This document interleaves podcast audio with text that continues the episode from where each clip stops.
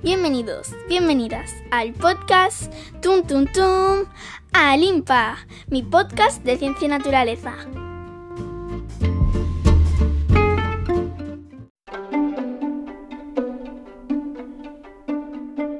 Cefalea por estímulo frío. No son pocas las veces que se me han congelado el cerebro comiendo un helado.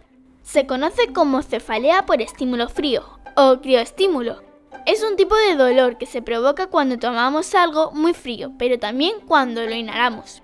Este tipo de dolor de cabeza es molesto, breve, punzante y se localiza en la frente y en las sienes.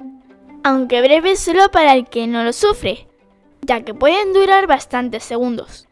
Una eternidad para el que lo tiene. Para algunos puede llegar a durar hasta 5 minutos. Increíble, ¿verdad? Cuando pasamos frío, nos solemos poner pálidos, porque los vasos sanguíneos se retraen y se quedan en una parte interior del cuerpo para proteger las partes más importantes.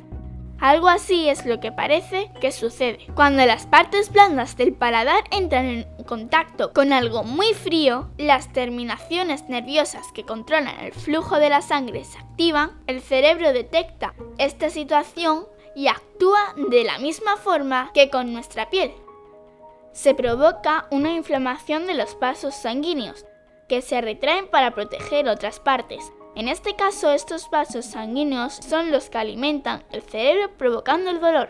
Se soluciona no tomando cosas frías y abrigándose. Las personas que sufren migrañas deberían evitar esta situación. Me pregunto si los dragones tendrían un problema similar, aunque se llamaría algo así como cefalea por estímulo caliente o piroestímulo.